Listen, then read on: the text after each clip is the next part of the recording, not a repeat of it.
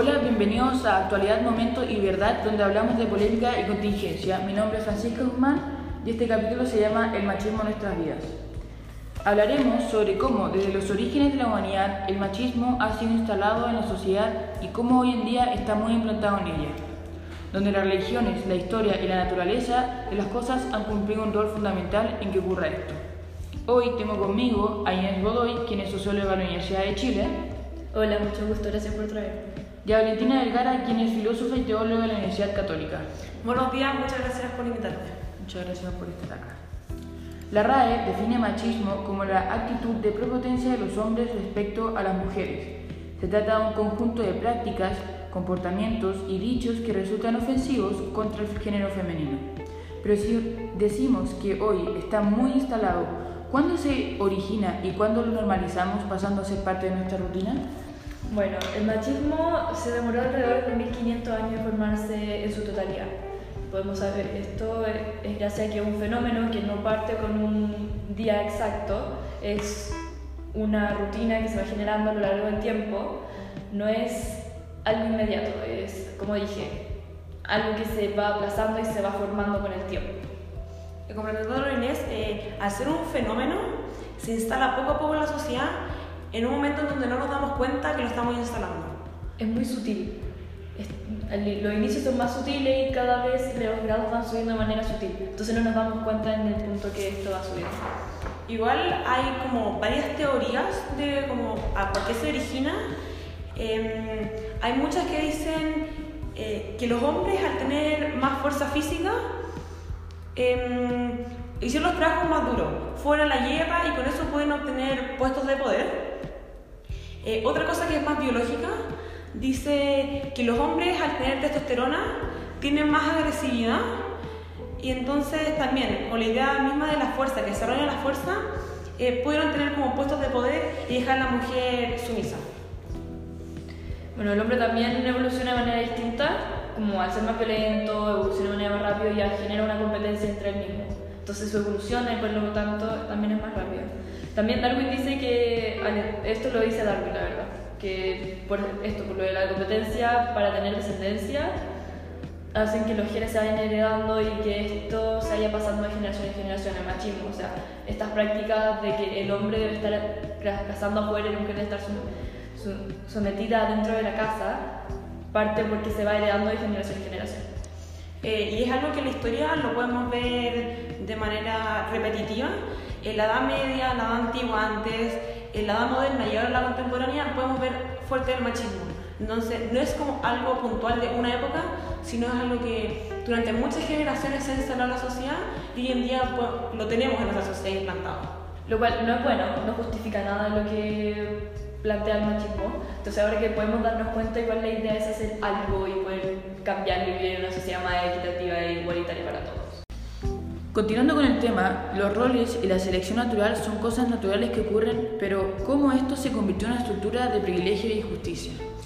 Mira, en la naturaleza humana hay una cosa que se llama ley natural, que en lo más intrínseco del ser humano, eh, este, por la razón y la lógica, sabe lo que está bien y lo que está mal, y orienta su propia vida como en base a estos ideales. Eh, esta ley natural va sobre la cultura de la opinión, ya que la cultura de la opinión se basan sobre la historia y fenómenos sociales que le ocurrió a un pueblo en específico. Eh, si el machismo se instaló en una sociedad, este, por la reiteración de este fenómeno o situación, lo instaló su cultura como algo propio. Esto no quiere decir que sea parte de la ley natural de las personas. Eh, lo que se puede como sacar de todo esto es que las personas intrínsecamente saben que el machismo es algo injusto, que los hombres y las mujeres no tenemos diferencia y uno no tiene que tener más privilegios que otro. Por eso ahora como que no sé todo no sé si ahora, pero igual hace tiempo que está planteado que las mujeres podemos luchar por esto. Porque si no, por esta injusticia no lucharíamos en ningún momento. Serían, seguirían siendo parte de nuestra naturaleza y seguiríamos viviendo tal cual como se ha vivido toda la vida. Lo cual no, no es bueno, no es beneficioso ni para hombres ni para mujeres, ya que el machismo también implica en muchas situaciones opresar a los hombres en algunas circunstancias. Ponte tú a la homosexualidad también la, opre- la oprime y también las emociones del hombre también son súper oprimidas. Tenéis que ser hombre, no podéis llorar.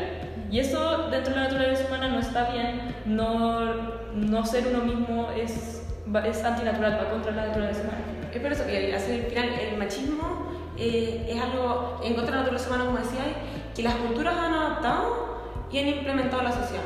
Entonces ahí está la injusticia.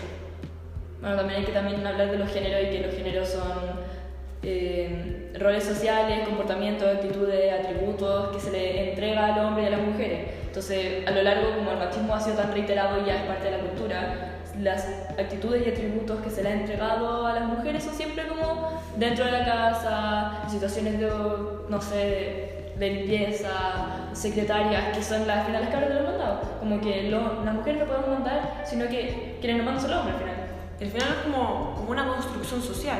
O sea, em, se instalan estos géneros para hacer aún más difícil o grabar la brecha entre hombres y mujeres, instalando un sistema que otorga privilegios a una parte de la sociedad.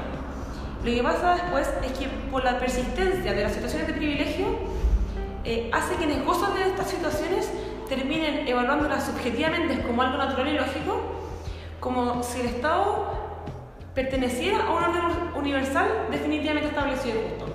Como que esto fuese la verdad de las cosas, cuando no lo es, porque es algo instalado por la sociedad humana cuando es como hemos dicho varias veces, pero sigue siendo antinatural. Cuando al final el ser sometidos bajo algún tipo de orden que no es igual para todos es antinatural, porque atenta contra la naturaleza, como contra lo que es bueno y malo implantado dentro del ser humano.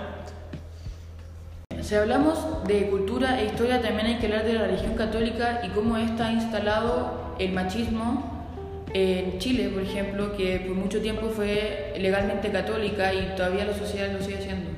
Sí, no, la religión católica está en la sociedad chilena desde los inicios, desde que somos colonia, ya que España era una sociedad católica y se sigue traspasando hacia acá.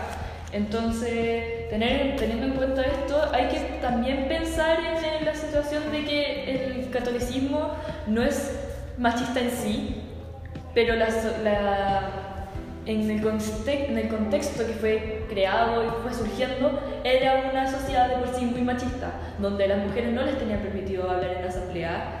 Eh, hay un pedazo en la Biblia que dice, en, si no me equivoco, en, la carta a los Corintios de Juan Pablo, dice que las mujeres no pueden hablar en la asamblea porque está prohibido por ley y que si y no sería decoroso y que no, no está bien y que si quieren aprender algo, si tienen alguna duda, deben preguntar en casa a sus maridos.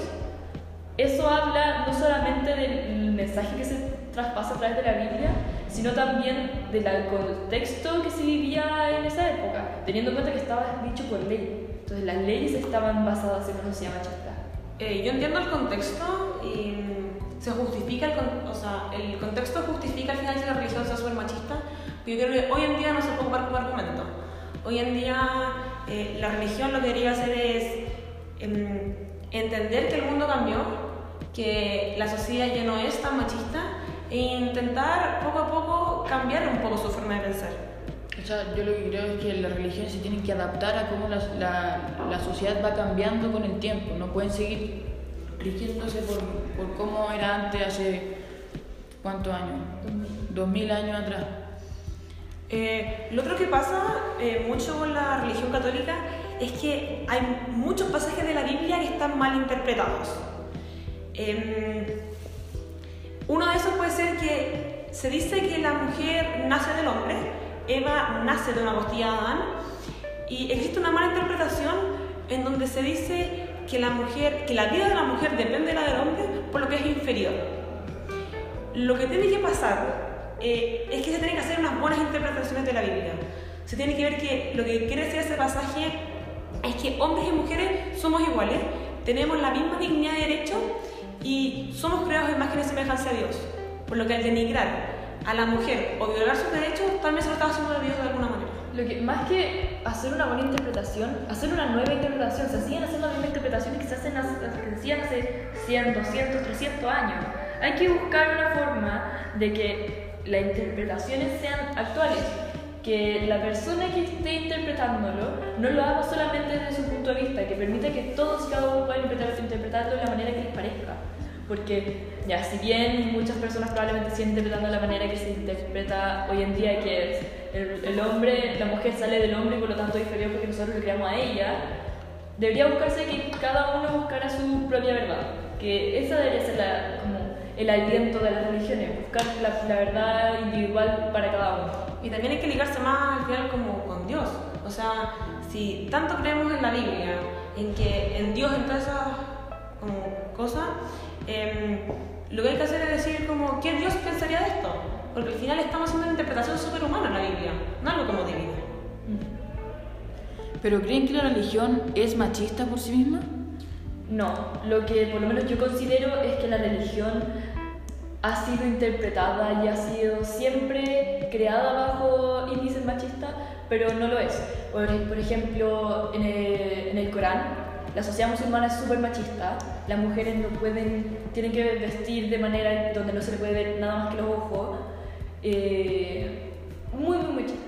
Pero el Corán, Mahoma, nunca habla de que todos los profetas siempre, siempre tienen que ser hombres. De hecho, habla en un idioma en el que dice profetas o profetizas, como un punto intermedio, no habla de un profeta hombre en específico. Al final es el ser humano que por historia ha interpretado las cosas eh, en su beneficio, en el beneficio del hombre. Sí, como teniendo en cuenta de que los hombres y antes eran los que iban al colegio y todo esto, eran los únicos que al final podían leer y podían interpretar lo que ellos quisieran interpretar de la manera que quisieran.